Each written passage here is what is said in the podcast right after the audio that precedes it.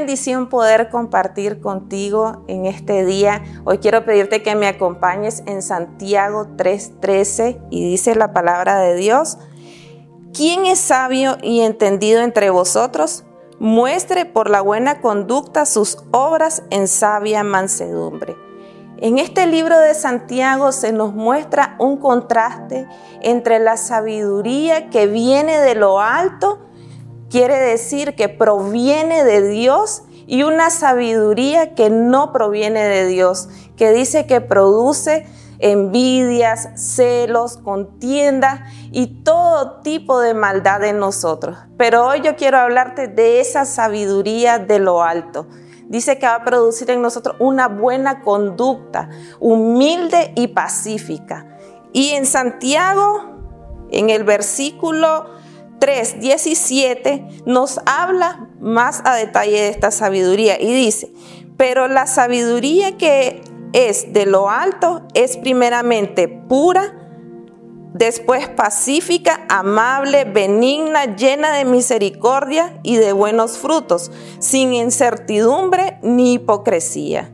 Se muestra en una vida en santidad, una vida que no está contaminada, sino que es santa. Dice que también es pacífica. Significa que un sabio ama la paz, busca la paz, pero aún así no sacrifica la pureza, sino de que ama y busca la paz, siempre cuidando que las intenciones sean correctas. Dice también que esta sabiduría es amable. Es amable porque es considerada y respetuosa. Considera los sentimientos de las demás personas. En eso mostramos nobleza y amabilidad. La siguiente característica es que, que esta sabiduría es benigna. Dice que es conciliadora, que está dispuesta a oír, a razonar y a considerar cuándo debe de ceder siempre y cuando la verdad lo demande. También tenemos una sabiduría que esta sabiduría es llena de misericordia, de buenos frutos, porque es compasiva y gentil. Y finalmente esta sabiduría es sincera y genuina. La persona que es verdaderamente sabia va a ser genuina y humilde. En esto vamos a mostrar esta verdadera sabiduría. Y cuando nosotros andemos por esta sabiduría, cuando nosotros caminemos y busquemos este camino, nosotros vamos a podernos encontrar con lo que es bueno. Vamos a encontrarnos haciendo lo que es correcto, lo que es la voluntad del Señor. Vamos a poder ver de que vamos a ser guiados en un camino donde nosotros vamos a sembrar paz, vamos a hacer paz.